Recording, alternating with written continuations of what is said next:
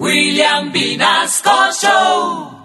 Familia Candela, hoy que recordamos el 5-0 de Colombia sobre Argentina en el año 93, tenemos que hablar también de la selección en su momento actual y es que cuenta con 17 de sus futbolistas convocados para los partidos de eliminatoria contra Venezuela y Chile.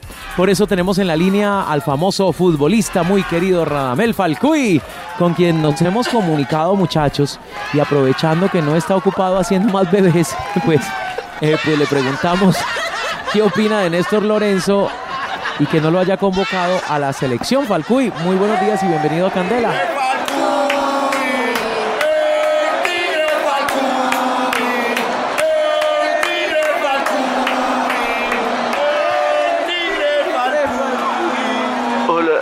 Soy Falcuy.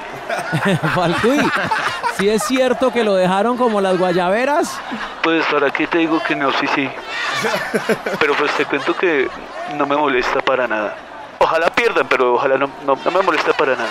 Ah, bueno, Falcuy, pero, pero usted sabe por qué no lo convocaron, Falcuy. Ah, no, no, no tengo idea. Y es que yo me puse en cuatro. Perdóneme, ¿cómo- ¿cómo así que se puso en cuatro, ¿Usted se Falcuy? puso en cuatro? Claro, yo ya me he puesto en cuatro convocatorias mundialistas.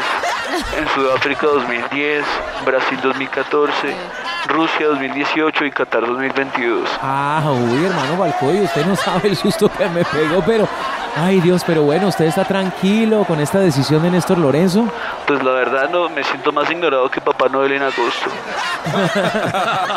Pero pues como dicen las feas, lo importante es que haya salud.